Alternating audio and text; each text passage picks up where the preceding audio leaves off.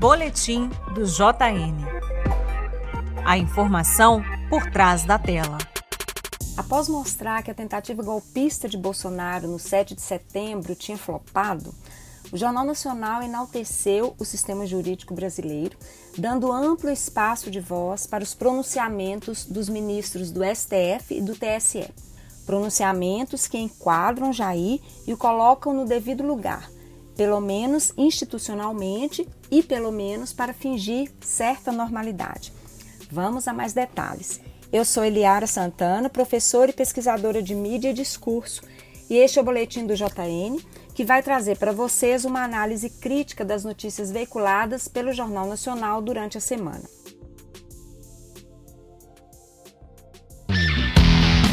Este podcast é uma produção em parceria com o Brasil de Fato, Minas Gerais.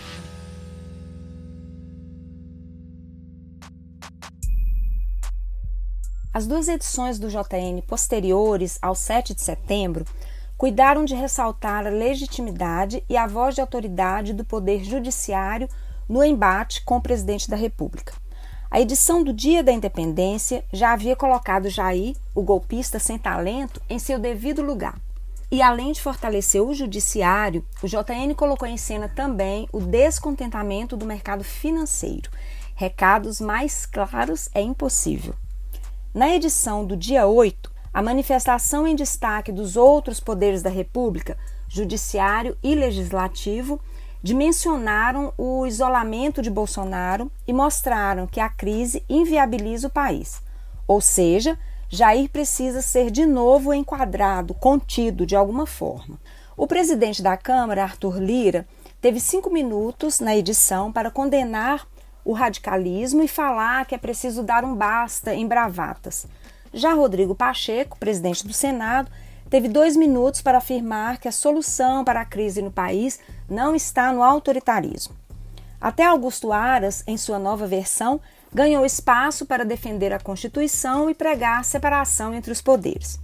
Claro, nenhuma das declarações foi exatamente contundente, mas elas serviram ao propósito de fingir normalidade em meio ao caos institucional. Ou seja, serviram para mostrar que todos estão de olho em Jair e que vão controlar o presidente sempre que for necessário. O maior destaque na edição ficou para o pronunciamento do ministro Luiz Fux, esse sim um pouco mais duro. Na reportagem de nove minutos, destaque para o veredito.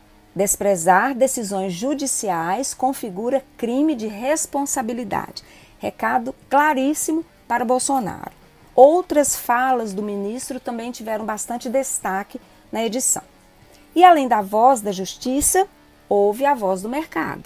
Reportagem de quatro minutos mostrou que declarações de Bolsonaro em manifestações provocam muitas reações negativas no mercado financeiro. E na edição de ontem, dia 9, nova rodada de legitimação do Poder Judiciário como garantidor da ordem e do bom funcionamento da nação.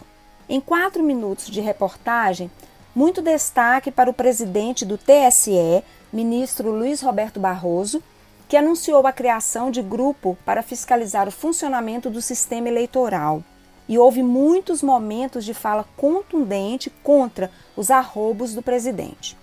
E a edição, claro, manteve o protocolo de neutralização de Jair.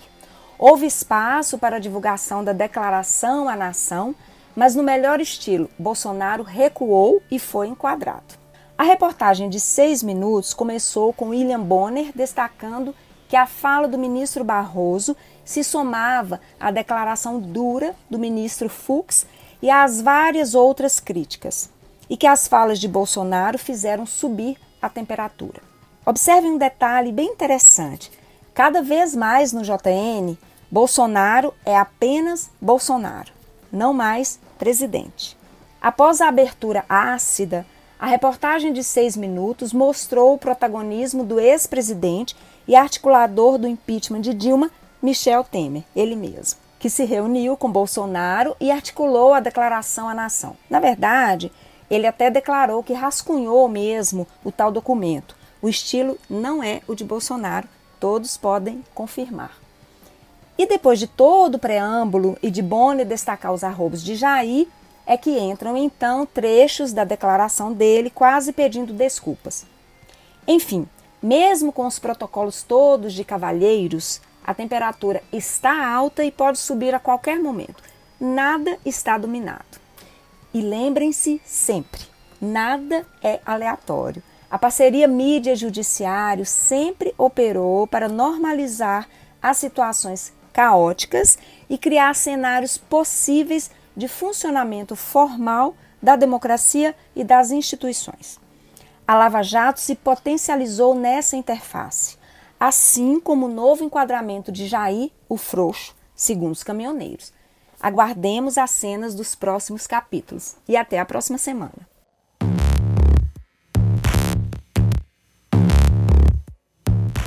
Este foi o boletim do JN da semana. Espero que esta análise seja útil para compreender as estratégias na construção das informações que chegam até nós pela mídia.